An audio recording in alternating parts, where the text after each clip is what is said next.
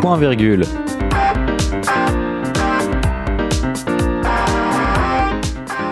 Bonjour à toutes et à tous, il est 15h15 et nous sommes en direct en studio pour le grand retour de Point Virgule. Et avec moi aujourd'hui... Ah je commence à m'étrangler déjà pour le début. Et avec moi, du coup, pour le retour, nous, euh, nous sommes tous ensemble avec Céline, avec Paul et avec Paul au téléphone qui n'a pas pu venir. Bonjour à tous. Bonjour. Bonjour. Et donc, au sommaire de cette émission, aujourd'hui, pour le grand retour, nous avons euh, en stock euh, des merveilles pour, euh, bah, pour vous émerveiller, c'est le but des merveilles. Merci Corentin.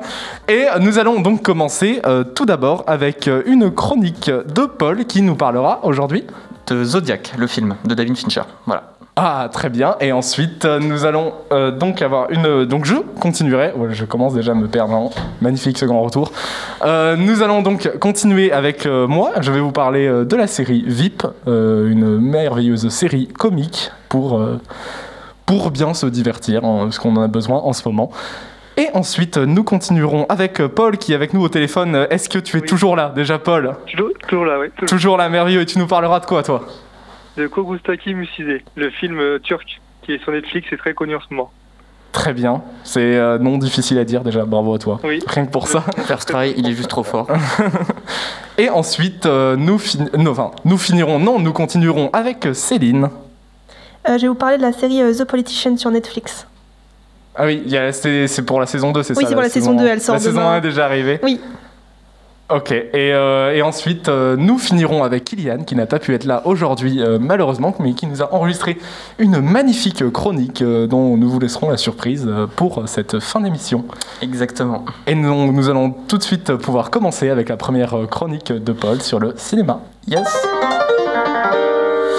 et oui, après cette longue période d'absence, j'ai décidé de revenir avec un bon film que j'ai vu, que j'ai revu récemment. c'est Zodiac de David Fincher. C'est un thriller qui est basé sur des faits réels, donc les faits du, Zodiac Killer qui est euh, assez sévi euh, dans, les, euh, dans les environs de San Francisco dans les années 70 et qui est toujours pas élucidé à ce jour en fait. C'est quelqu'un qui a décidé de tuer environ 8 personnes sur 10 ans et qui a jamais été retrouvé et qui est très connu pour envoyer des lettres cryptiques aux médias et à la police sous forme de code, de code chiffrés avec des petits symboles, des caractères médiévaux, ce genre de trucs.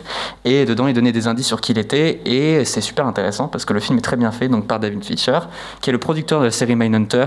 Donc euh, c'est déjà un mec bien et qui a fait Seven, qui est très connu Seven. Donc, On va parler euh, de Mindhunter dans un dernier exactement, exactement, exactement. Donc le, le, mec a une certaine fascination quand même pour ce sujet et c'est effectivement un sujet très intéressant parce qu'il a toujours pas été lucidé, c'est très mystérieux.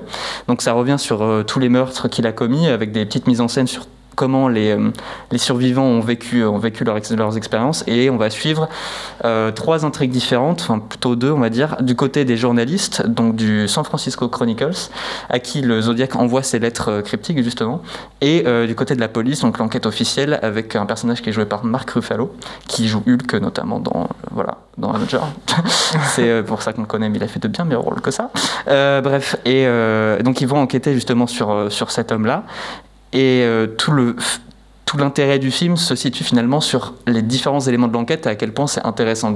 Enfin, il y a des gens qui sont vraiment passionnés par cette, par cette affaire, euh, notamment un journaliste euh, qu'on suit pas mal qui est joué par Jake Gyllenhaal, qui a un nom un peu compliqué, qui est journaliste, qui est dessinateur et qui va complètement se passionner par l'affaire à ce moment-là et qui va décider du coup d'enquêter de, lui-même, vu que l'enquête est quasiment classée, vu qu'ils n'ont pas de suspect. Et euh, en fait, le film va centrer sur un personnage qui s'appelle Lee, qui est un suspect majeur dans l'enquête, mais qui, euh, qui son écriture ne correspond pas aux lettres, aux lettres écrites par le Zodiac. Et tout, le, tout plus ou moins la moitié la deuxième moitié du film, ça va être de savoir si c'est bien lui qui a fait le coup. Et le film se termine sur un, sur un point d'interrogation, c'est-à-dire est-ce que c'est bien lui ou pas? Il y a quand même des éléments pour dire que ce serait lui, c'est assez, assez frappant. Mais le, le film se close justement sur cette question ouverte. Je trouve ça très intéressant. Le film est très évidemment très intéressant. Il est magnifique, il est très bien réalisé, très bien rythmé, même s'il dure deux heures et demie. Et c'est vraiment passionnant, je vous invite à le regarder, c'est vraiment très cool. Voilà. Avec l'histoire d'écriture, ça fait un peu penser vite fait euh, l'affaire Omar m'a tué en France. Euh, Non, parce que là c'était une victime qui l'avait écrit, alors que là c'est le, ah Turc qui écrivait, c'est le Turc qui écrivait les lettres pour revendiquer des meurtres, même s'il y en a ah, certains qui c'est lui qui n'a pas commis, en fait il a, il a revendiqué des meurtres qui n'étaient pas les siens, mais il y en a certains qui ont bien été euh, revendiqués par, euh, par le Zodiac. Le Zodiac, son logo, c'était une espèce de, de mire en fait, et qui est toujours resté célèbre parce que finalement il n'a jamais été clairement identifié, il a jamais pris de peine de prison ou quoi que ce soit, parce qu'on ne sait pas qui c'est en fait. Et c'est super intéressant, je trouve, de, de revenir sur cette affaire-là qui est pas pourtant très connu, mais je trouve que le film l'aborde très bien, surtout euh, en ces temps actuels où on se fait un peu chier. Je vous invite à le regarder. Et ça, ça se passe après dans les années quoi? 70. 70 Ah oui, donc ils en avaient pas Ouais, c'est un peu assez récent quand même. euh. C'est récent, mais en même temps, ils n'avaient pas non plus toutes les te- techniques d'identification. Ouais, c'est sûr, c'est assez moderne quand même, euh, les ouais. techniques euh, Mm, scientifiques, ouais, mais. euh, ouais, ouais, c'est il y a Donc C'est quand ça même. aussi qui rajoute, je pense, du suspense parce qu'on est dans une époque Surtout, aussi qui n'est pas très développée niveau. euh, C'est ça, et surtout que c'est une histoire vraie en fait. Et Oui. c'est d'autant plus passionnant, je trouve, de, de revenir sur un fait. C'est vraiment, enfin, peu de personnes le connaissent, je trouve ça vraiment dommage, c'est super intéressant. Et euh, donc voilà, je vous invite à voir Zodiac, c'est très bien, il est sur Netflix en plus, donc, euh, et à voir Seven si vous n'avez pas vu Seven. Regardez Seven, c'est magnifique Seven. Voilà, ce que j'avais à dire, euh, regardez-le, c'est très bien. Et merci beaucoup, Paul, du coup, pour cette chronique, euh, pour le plaisir. retour de cette chronique euh, cinéma. Et nous allons donc euh, pouvoir euh, passer à la suite avec euh, une chronique série où je vais vous parler de VIP. VIP, c'est donc une série comique euh, créée par Armando Iannucci euh, pour HBO, donc euh, la, euh, la chaîne américaine de séries TV de référence. Et en France, c'est diffusé par OCS et c'est une comédie politique que j'adore. Pour vous résumer un peu l'émission, euh, en gros, nous allons suivre le quotidien de euh, Selina Mayer, qui vient juste de se faire élire vice-présidente, et qui se rend compte malheureusement euh, que son job est le plus ennuyeux du monde. Elle ne sert à rien, elle, euh, elle est là pour décorer et attendre que le président meure, et on suit donc ses aventures, où elle va enchaîner gaffe sur gaffe, jusqu'à finalement accéder à la présidence dans la saison 2. Donc c'est pas vraiment un spoil, vu que c'est assez récent, vu que c'est une série de 7 saisons, et je pense que c'est important de le dire, mais, mais voilà, elle va finir par accéder à la vice-présidence euh, dans la saison 2 et, euh, et nous allons continuer donc à suivre ses aventures, à continuellement échouer, euh, même dans le bureau ovale. Et la force de, ces- de ce show, c'est que c'est tout simplement hilarant. Donc je sais que Paul, tu me disais que tu avais regardé quelques épisodes, tu n'avais pas forcément accroché. Bah, je suis pas nécessairement la cible, je pense, mais je comprends pourquoi des gens apprécient ce, ce genre d'humour. J'ai pas de problème avec ça. C'est juste, je suis pas le, je suis clair, je suis pas la cible. Enfin, Pas, pas très bon client, Paul, pas très non, bon je suis client. pas très bon client. je suis pas très bon client. Je trouve que il y a certaines blagues qui passent, mais juste des acteurs un peu crispants, le brisage de, enfin, le brisage du quatrième mur, le, ouais, comment on pourrait dire, la fracture du quatrième mur, est un petit peu maladroite. de Ah, après, c'est pas trop régulier non plus. Je sais pas le genre de série qui fait, qui fait trop ça non plus. le brisage Ouais, du je, je sais pas. Il y a un truc, il y a un truc qui m'a gêné, euh, peut-être sur le rythme, je sais pas. Le Ouais, je peux comprendre, le, rythme de la première saison est assez difficile. hein. Après, j'ai pas beaucoup insi- insisté, hein, mais euh, je doute pas que c'est, enfin, c'est une série de grande qualité. Elle a gagné plusieurs prix pour ça. J'ai pas de problème. Je suis absolument pas la cible, je pense. Mais en tout cas, pour moi, c'est réussi, et, euh, car c'est tout d'abord porté par un casting de qualité. On peut notamment parler donc, de Julia Louis, Louis Dreyfus, dans le rôle principal donc, de Selina Meyer, donc, qui est aussi connue pour son rôle dans Seinfeld. Mm. Qui est, euh, je sais pas si vous avez regardé. Si, Non, si, je connais. si, si, Moi, je connaissais hein. pas. je connaissais pas du tout. Non. Ok, bah c'est surtout que c'est vraiment une série américaine euh, classique euh, Ouais, là-bas dans le genre, c'est très très connu. ouais. forcément nous ici c'est pas forcément euh, c'est pas notre euh, C'est pas notre culture. Quoi. notre culture, c'est ça. Mais voilà, donc euh, c'est porté par un casting euh, de talent, comme j'ai dit, donc Julia Louis-Dreyfus, Anna Chlumsky aussi dans le rôle de l'assistante politique euh, complètement stressée et crispée. Et, euh, et je vois qu'on me refait des regards insistants en studio, je prends note, et je réglerai mes comptes plus tard. Ou encore également euh, Tony Hale, donc dans le rôle du euh, porte euh, du porte-valise en fait de Selina Meyer et qui est vraiment son assistant dévoué qui prendrait une balle pour elle. Et il y a vraiment entre entre ces deux une, euh, enfin, un, un comique en fait entre les deux qui est euh, merveilleux. C'est- vraiment Gary et son, son esclave et elle ne, elle ne le traite euh, vraiment pas bien. Mais euh, J'imagine que c'est, oui, enfin, c'est, une question rhétorique, mais une série à regarder en PO, donc. une série, tout à fait. La, la VF est absolument euh, proscrite à mon goût. enfin surtout qu'on est sur des euh, sur une, euh, une VO avec des acteurs de talent. Donc euh, voilà, je pense que Il y a combien de saisons déjà? Cette saison. La dernière est sortie l'année dernière, qui est, euh, qui est d'ailleurs, euh, c'est pas forcément l'une des meilleures saisons, mais euh, je trouve que c'est une série qui a su euh, se renouveler à chaque Mhm. fois et, et toujours euh, bien, euh, bien marquée. Surtout qu'en plus, euh, aux États-Unis, donc forcément avec la présidence Trump, c'est une série qui a encore pris plus d'ampleur. J'imagine, ouais, il y a un écho avec la réalité. c'est ça, car quand, quand on voit qu'elle est, elle est nulle à ce qu'elle fait, en fait, Selina Meyer, elle, est, elle, elle vend son honneur pour, pour sa fonction, en fait. Mhm. Elle, ce qu'elle veut, c'est rester présidente. Et même en l'étant, elle, elle arrive à rien. Donc forcément, on fait souvent écho entre cette série et euh, l'administration Trump. D'accord. Bah, très cool à regarder donc. À regarder, je vous le conseille, parce que comme l'a dit Paul, on se fait chier. donc voilà, je, je, vous conseille cette série euh, pour, euh, pour vous divertir. On va donc pouvoir passer maintenant euh, à la troisième chronique de cette émission, qui est donc euh, Paul avec nous en téléphone. Donc je vais vous présenter le film euh, 7 Kogustaki Musise. Donc je, je prononce pas très bien forcément je, parce que c'est du turc. Et en français ça donne le miracle, le miracle de la cellule 7. Donc euh, c'est mis en français parce qu'on comprend mieux euh, à quoi ça peut euh, faire penser. Donc ce film turc raconte donc l'histoire du personnage principal qui se nomme Mehmet, aussi surnommé Memo, qui est veuf. Il souffre de déficience mentale et élève sa fille encore écolière en compagnie de la grand-mère de cette dernière. Accusé d'un crime qu'il n'a pas commis, il est emprisonné et condamné à mort.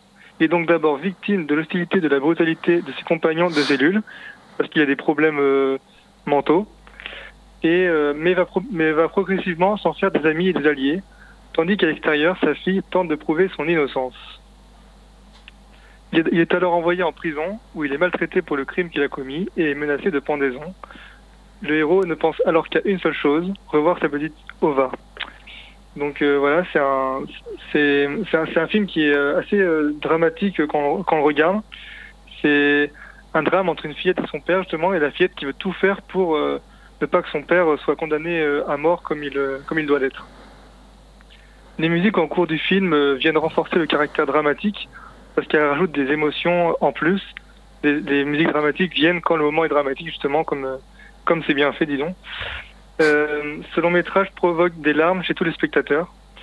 J'ai, en parcourant euh, plusieurs, euh, plusieurs sites, justement, j'ai pu remarquer que c'était un, un, un, film turc qui avait pour vocation à rester en Turquie dans un premier temps. Et euh, ensuite, Net- Netflix l'a s'en est emparé en mars dernier, euh, pendant le confinement. Et euh, là, ils se sont rendus compte que ça faisait un, un carton dans le monde entier, alors que c'était pas forcément voulu au début. Et euh, justement, il y a eu plein d'adaptations dans, différents pays, en Amérique, euh, euh, en France, dans, dans vraiment toutes les régions du monde. Et c'est un, même le, réalisateur, il est étonné de, cette émancipation. Donc le film est une adapta- adaptation du film sud-coréen. Là encore, c'est compliqué à prononcer. Set Beon Bangui Seonmul. Donc euh, c'est c'est l'histoire d'une fiction. Elle est tout de même inspirée de loin par un fait divers qui a fait un grand bruit en Corée du Sud. En effet, en 1972, Jeong-won Seob, propriétaire d'une librairie de manga de 38 ans, a été arrêté pour le viol et le meurtre par étranglement d'une écolière de, de 9 ans dans une ferme de la province de Gangwon, au nord de la Corée du Sud. Le père de la petite fille était un officier haut gradé, gradé de la police de la ville de Cheoncheon. Donc euh, il a toujours clamé son innocence et affirmé que la police l'avait torturé pour qu'il avoue le crime et avait falsifié les preuves pour le rendre coupable. Il a été condamné à la prison à vie avant de bénéficier d'une liberté conditionnelle en 1987, après 15 ans passés derrière les barreaux. Devenu pasteur, il a finalement été blanchi du crime en 2008 par un tribunal de Séoul à l'âge de 74 ans et après 36 ans de combat pour laver son honneur. Donc, d'un coup, euh, ça, c'est vraiment la- l'adaptation de de Seth Beong Bangui Seonmul parce qu'on retrouve vraiment les, les principaux éléments et les principaux combats justement, revendications des des, personnages dans le dans le film. Et donc justement dans le dans le dans le film, le militaire est, prêt à tout pour venger sa fille, qui n'est pas vraiment morte comme il le pense. Donc je vous conseille particulièrement ce film, qui jauge entre tristesse et morale. Alors je vais peut-être rebondir un petit peu là-dessus. Alors j'ai vu le film aussi et euh, j'ai une opinion totalement opposée, je pense, à la tienne. J'ai trouvé le, enfin, le film vraiment très très très putassier sur euh, toutes les démarches, sur son histoire ou euh, même de son adaptation. Je savais pas que c'était une adaptation. Maintenant que tu le dis, ça me paraît encore plus clair. J'ai trouvé le film vraiment putassier, euh, absolument pas intéressant, qui est un tir à l'arme euh, vraiment vraiment très mal foutu, je trouve. Il y a des bien meilleurs films, dont, à mon avis, dont ils sont inspirés, notamment, euh, à mon avis, à La Recherche du Bonheur avec euh, Will Smith, qui est un très bon film, lui, et Room avec Brie Larson, qui lui est un, encore meilleur film. Et euh, je trouve qu'il est très, très, très surestimé, personnellement, et, euh, et que c'est très vite démontable, et que vraiment, à part son, son but de tir à l'arme, ça n'a pas vraiment intérêt. Les acteurs jouent correctement, mais euh, ouais, vraiment, enfin, je, je, ouais, je suis pas sûr que ça soit le meilleur film de Netflix et euh, je comprends pourquoi le réalisateur soit étonné parce que c'est pas un si bon film que ça en fait. Je, je comprends pas pourquoi il était aussi hypé, aussi attendu, aussi enfin pas récompensé mais que le public l'a autant apprécié. Je sais pas. Après c'est peut-être c'est peut-être pas euh, c'est peut-être pas euh, je suis peut-être pas la cible de ce genre de truc mais il y a de bien meilleurs films qui eux peuvent faire pleurer pour des raisons qui sont beaucoup moins putassières que, que ça. Donc bref voilà. Bon, c'était c'était mon avis dessus. Hein. Ok. Non mais c'est bien, c'est bien entendre pour euh, justement euh, donner un, un avis différent. Exactement. Céline nous engueulait l'autre jour parce qu'on n'avait pas assez euh, d'avis euh, Oui. différents dans Oui, cette non, émission. c'est vrai et que voilà, on, maintenant dit nous toujours oui, débattons. oui. Et euh, finalement, Paul, euh, Paul maintenant nous dit euh, quand il est pas d'accord, il est pas d'accord. Non, euh, j'avoue que, enfin, euh, moi je l'ai pas regardé parce que j'ai refusé de le regarder parce qu'en fait il y avait tellement de personnes qui en faisaient l'éloge que moi ça me, enfin l'histoire en fait me rebutait parce que j'étais là, c'est une, c'est une utilisation du handicap pour faire un bon film qui m'a un petit peu vraiment dérangée. J'étais à t'as tellement plus de films qui parlent de la Enfin, qui sensibilisent au handicap, handicap de façon beaucoup plus réaliste et réelle.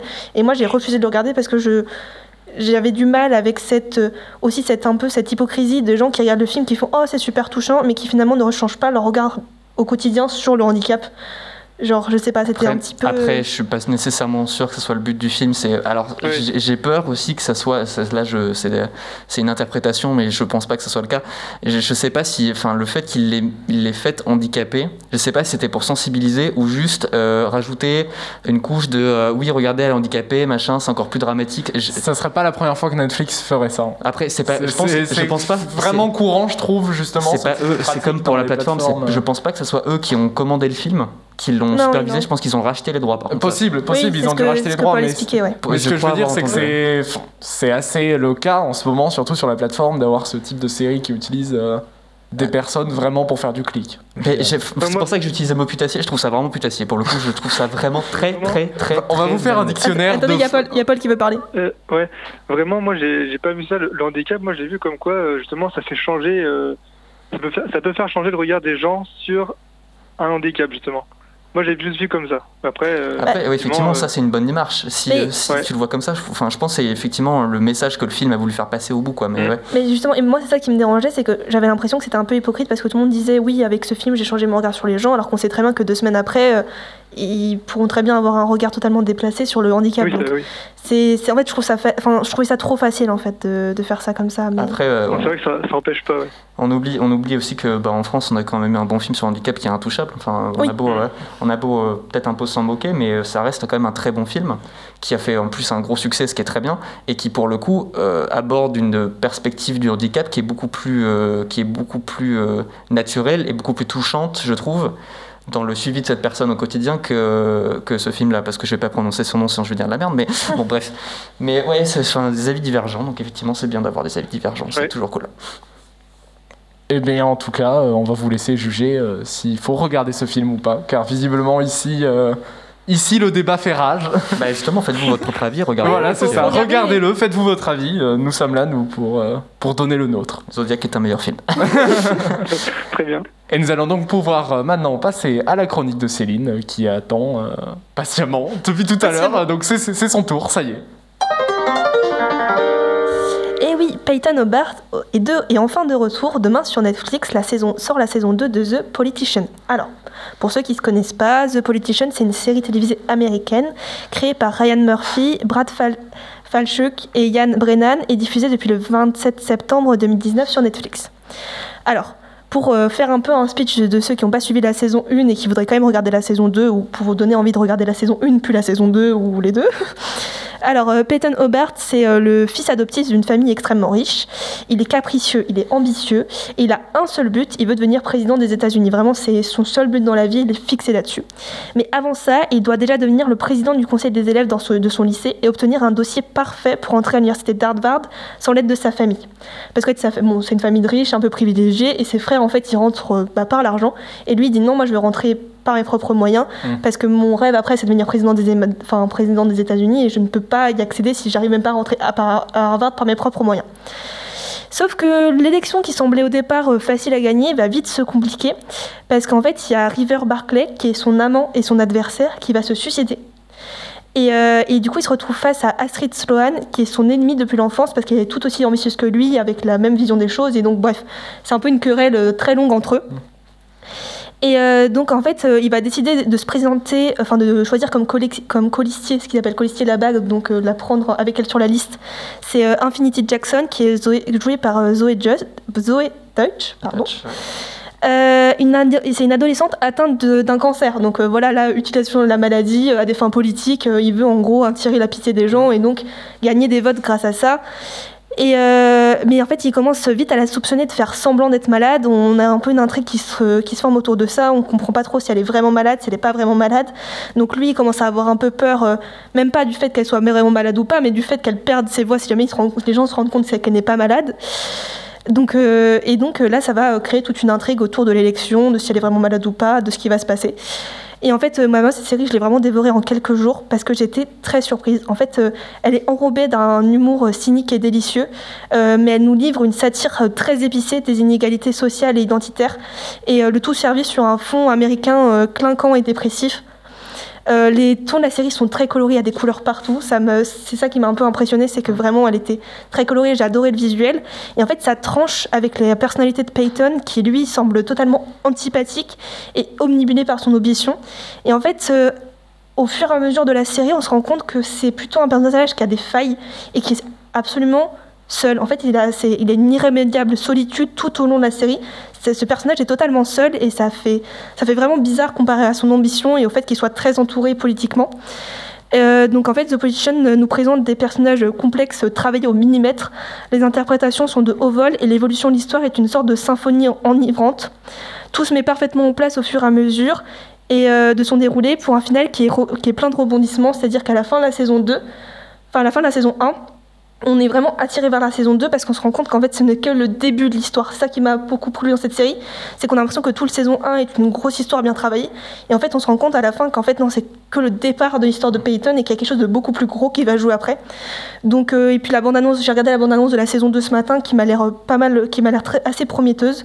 Donc euh, si vous avez envie, demain 19 juin, il y a la saison 2 qui sort. Ça Vous vous pouvez- laisse le temps de vous faire la première saison. Oui là, ça, ça, cette nuit vous binge-watchez euh, la, la première saison toute la nuit et, combien de temps un épisode euh, c'est, euh, il y a quoi, une dizaine d'épisodes de 40 minutes, il me semble. Ouais, ça se tente, ça se tente, ça se tente. Ça se tente. Faut ça commencer tente. maintenant. Faut Allez. commencer maintenant. Ouais. voilà, le temps de la binge-watcher, euh, binge-watcher. Ah Et après, bah, saison 2 demain. euh, on verra ça. On verra ce que ça donne. Voilà, j'espère que tu seras pas déçu en tout cas. Non, j'espère. Mais un fait, c'est que la saison 1 était tellement bien calibrée euh, que j'ai regardé la bande-annonce de la saison 2 et c'est totalement dans un autre univers avec des autres enjeux et j'ai un peu peur qu'elle soit un peu moins bien. Donc euh, j'attends de voir, mais. euh, mais elle est beaucoup plus. J'ai l'impression que la saison 2 est un peu plus crue euh, niveau, au niveau surtout de tout ce qui est scandale, parce qu'en fait, on, on passe dans des élections vraiment au niveau euh, étatique. Et donc, euh, elle est beaucoup plus crue dans tout ce qui est scandale, dans dénoncer, dans pas dénoncer, alliance avec qui, avec l'alliance. Alors que quand on était au niveau de l'école, c'était. Ça, ça- pour eux, enfin, pour les personnages, ça paraissait un enjeu extraordinaire, mais finalement, c'était au sein de l'école. Enfin, c'était. Il y que, avait rien, quoi. est-ce que ça fait pas un peu, enfin, sans dire ça négativement, est-ce que ça fait pas un peu série teenager euh, Alors, en fait, ouais, au départ, j'avais vraiment l'impression d'avoir une série d'ados. hmm Et en fait, quand je l'ai regardée, elle est beaucoup plus profonde que ça, parce qu'en fait, les personnages sont tellement plus travaillés que dans une série d'ados. En fait, on a vraiment, on a vraiment l'impression d'une série d'ados. qu'on est dans, enfin, ça paraît, on est dans une école euh, avec des, Ouais, combats, élections, il y a des combats, ouais, il y a des fights, donc on a vraiment l'impression d'avoir une- quelque chose de teenager. Et finalement, les, enfin, les, les personnages, je les trouve vraiment très profonds, surtout le personnage de Peyton. Enfin, vraiment, c'est le fait qu'il soit tout le temps seul, le fait qu'il y ait, enfin, l'humour est très cynique aussi. Et en Mhm. fait, tu te rends compte qu'il y a des, des critiques et de la satire pendant tout le, pendant tout- tout le truc qui semble plutôt léger en fait finalement. Ouais. Et en fait, c'est autour, enfin, c'est de l'humour qui, enfin, qui dénonce. Et c'est assez intéressant. Surtout, il y a un épisode moi, qui m'avait assez marqué, c'est que pendant toute la saison, on suit bah, ceux qui sont en haut, ceux qui font les élections. Et un des épisodes vers la fin, c'est justement le point de vue de l'électeur lambda. Donc comment lui, en fait, il, il perçoit tout ce qui se passe autour de lui, toutes les élections, et comment il va aller voter ou pas voter d'ailleurs. Et ça, ça par contre, cet, cet épisode est assez intéressant sur justement le, l'abstention de vote. Qu'est-ce qui fait que les gens ne vont pas voter? Et pourquoi ils ne ouais. votent pas? Bah c'est bien, ça peut permettre de sensibiliser un peu. Ouais, c'est une bonne idée, ouais, c'est un bon thème à mon avis pour ce genre de série. Hmm. Alors, euh, j'aimerais rajouter quelque chose parce que là, je, je mets un truc, euh, je mets un petit euh, doigt sur quelque chose qui est Mets totalement ton doigt sur quelque chose. quoi. Ça m'a fait penser, je sais pas, quand t'as parlé de, de- le- du personnage qui se faisait passer pour malade, je sais pas pourquoi je pense à un truc. Si vous aimez les faits divers un peu glauques, je vous invite à regarder euh, l'affaire de Gypsy Rose Blanchard aux États-Unis. C'est absolument morbide, mais c'est incroyable cette histoire. Je vous conseille de la regarder. Enfin, si vous n'êtes pas trop choquable facilement, mais c'est vraiment passionnant. Elle se, elle se faisait passer pour euh, malade? C'était un sacré délire avec sa mère et tout, mais ça s'est passé aux États-Unis. On n'en a pas entendu parler en France et je trouve ça ouf parce que l'histoire est absolument terrible en fait. C'est euh, Oui, mais mais c'est ce qui est intéressant avec la série The Politician, c'est que souvent, c'est des, des choses qui peuvent se passer dans la vraie vie. En fait, c'est vraiment une critique de la, enfin, de la société Mhm. américaine euh, aujourd'hui, avec de, ce genre de choses qui peuvent se passer. Genre, c'est pour ça que ça paraît une- être une série un peu facile au départ, parce Ouais. que c'est des thèmes un peu faciles. Et en fait, tu te rends compte que quand tu vas plus en profondeur, c'est justement des choses qui arrivent dans la vraie vie et qui sont un peu un peu morbide, un, un peu morbides, un peu ouais. cyniques. Enfin, c'est vraiment, vraiment cet humour cynique. Eh ben Ouais, voilà, effectivement. nickel. Bah, merci Ouais. beaucoup Céline en tout cas de, pour cette prie. petite chronique. C'était très intéressant effectivement. J'essaierai peut-être ouais. On a pu voir euh, du coup le grand thème euh, politique américaine de, Oui, euh, de effectivement, cette ouais. émission. On s'est bien enchaîné avec Céline et on va pouvoir euh, maintenant suivre avec euh, la petite surprise de cette fin d'émission, Kylian, Ouais. qui n'a pas pu être là avec nous aujourd'hui, mais qui nous a réservé une magnifique chronique que nous allons écouter tout de suite après son générique. C'est un classique, c'est un classique, c'est un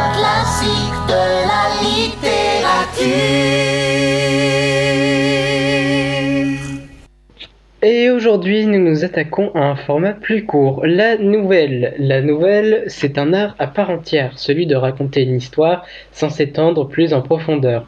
C'est celui de la nuance et du juste dosage, ni trop, ni pas assez. Un des grands maîtres français de la nouvelle n'étant autre que Guy de Maupassant, nous allons parler de son classique, le Horla. Paru en 1886, une première fois, puis une seconde fois sous une seconde forme en 1887, cette nouvelle se distingue par sa forme, celle d'un journal intime. Nous suivons donc les sensations du narrateur sur une période du 8 mai au 10 septembre. A priori, tout commence bien. Il fait beau, il fait chaud, le soleil est radieux, l'horizon dégagé permet de voir les toits et clochers de Rouen, et paisiblement, un bateau en provenance du Brésil passe devant sa grille. Vraiment, c'est la carte postale parfaite. Toutefois, les jours passent et ne se ressemblent pas. Le narrateur commence à se sentir mal, fiévreux. Le bonheur se change en découragement et la confiance en détresse. Quel est donc ce mal étrange qui le prend soudainement? Est-ce l'assombrissement et la forme des nuages ou encore un frisson de froid Petit à petit, il perd le sommeil. Il ressent comme une forme assise sur lui, le faisant suffoquer. Pourtant, à son réveil, rien. Il est seul et angoissé. La psychose s'installe alors et prend des conséquences dramatiques. Aussi bien le narrateur que le lecteur se demandent s'il devient fou, à moins qu'une force maléfique ne s'est emparée de lui et de sa maison. Mais derrière le texte littéraire, qui nous tient par ailleurs en haleine jusqu'au dénouement final, il y a un contexte à ce développement de la folie euh, scientifique et familiale. Euh, nous savons que Guy de Maupassant était un auditeur assidu des cours à grand spectacle et controversés donnés par le professeur Charcot à la Pitié Salpêtrière sur l'hystérie, où l'on assistait au traitement par l'hypnose de femmes hystériques, un an avant la publication de la première version du texte. De plus, l'année de publication du Horla, son frère Hervé est interné pour des troubles mentaux. Maupassant nous offre ici une de ses nouvelles les plus terrifiantes et sûrement une des plus sombres de la littérature française. Ce même Maupassant, réputé pour ses textes naturalistes qui atteignent des sommets de réalisme dans son recueil Les contes de la Bécasse, des nouvelles racontées par des chasseurs, ou encore avec Une vie et belle amie, parvient à démontrer au monde littéraire français de cette fin du XIXe siècle que la littérature fantastique n'est pas morte. Merci donc Kylian euh, d'avoir enregistré cette chronique pour nous. Qui n'est pas là, mais qui n'est euh, pas là, mais je lui parle, dans tu nos vois. cœurs. Il nous entend de loin dans, dans son esprit. J'ai ce pouvoir de parler avec lui. Euh, et donc merci à lui d'avoir fait cette chronique euh, merveilleuse, toujours là pour nous faire découvrir Même s'il n'était pas disponible, les classiques. toujours, euh, toujours, euh, Voilà, toujours, euh, il répond toujours Fidèle à au poste. Ouais. Fidèle au poste. Et donc, euh, on arrive à la fin de cette émission. Euh, merci à vous en studio d'avoir été là. Merci, ça fait, ça à- fait du bien de revenir en studio. Voilà, c'est ça. Merci à Paul au téléphone d'avoir été là. Merci à vous. hein. Et, Trop fort, euh, et merci à vous de nous écouter. euh, voilà, Nos milliers jour. de êtes centaines de milliers milliers de centaines de fans. euh, vous êtes euh, Milliers de centaines, bien joué Corentin. vous êtes de plus en plus nombreux et, euh, et on est content. Ça fait plaisir. Voilà, Voilà. continuez à suivre, c'est très cool. Enfin, plus on a de gens, plus on est de fous, euh, plus on rit, j'imagine. Voilà, Et on- puis, et on euh, rit beaucoup. Éventuellement, si vous voulez, euh, enfin, je sais pas s'il y a des gens qui écoutent toujours notre podcast, mais bon, éventuellement, laissez, euh, laissez des sujets euh, qui on pourrait traiter. Je sais pas s'il y a un truc dont vous avez enten- entendu parler, euh, vous voulez qu'on regarde ou qu'on lise. euh, Voilà, je pense ça envoyer des commentaires oui. sur le site de Turfu. euh, on est toujours là. Lisez nos livres, c'est intéressant. Oui, on, a un nou- on a nouveau livre On qui a est un nouveau sorti. livre qui est sorti. C'est Céline qui va en parler. Je- Vite ouais. fait, vite fait, vite fait. ouais. Vite fait. Tu nous vends du rêve. Allez, vends-nous le rêve. Céline, c'est un livre de Laurent Dolce. Oui, c'est le deuxième livre de Laurent Dolce qui est sorti, qui s'appelle euh, L'enfant au pied percé. C'est ça. Alors, je vous avouerai, je ne, Il a vraiment n'ai les pas, pieds je n'ai percés. pas été éditrice sur ce livre, j'étais éditrice sur son premier livre qui était absolument incroyable. Donc, si on fait confiance à la plume de Laurent Dolce, je dirais de réitérer euh, Le l'expérience du nouveau premier Seigneur livre. des Années. Le, putain, le nouveau Seigneur des Anneaux est pareil. Hein. Oui, Ah, ah, bah oui, tout de Ah, suite, ah bah oui, non mais il faut... Non, non, mais La plume de Laurent Dolce, c'est vraiment très intéressant. Mm. Son premier livre, j'avais adoré. Donc, euh, si vous avez, euh, vous êtes conquis par le premier livre, lisez le deuxième. Si vous n'avez pas lu le premier, lisez le premier, lisez le deuxième, lisez-le tous. Voilà. Et, euh, Et si vous avez des manuscrits aussi à nous envoyer, oui, envoyez-les sur hein. l'adresse mail turfu.leséditions@gmail.com. On, on attend, on attend de nouveaux manuscrits, des nouveaux auteurs. On, on vous attend. Exactement. Et voilà. Et ben, je trouve que c'est une superbe Et on, vous conclusion. fait, et on vous fait des gros bisous. Et on vous fait des gros bisous et, euh, et, euh, et on se dit à une, à une prochaine fois. Et une prochaine fois. Au revoir. Au revoir.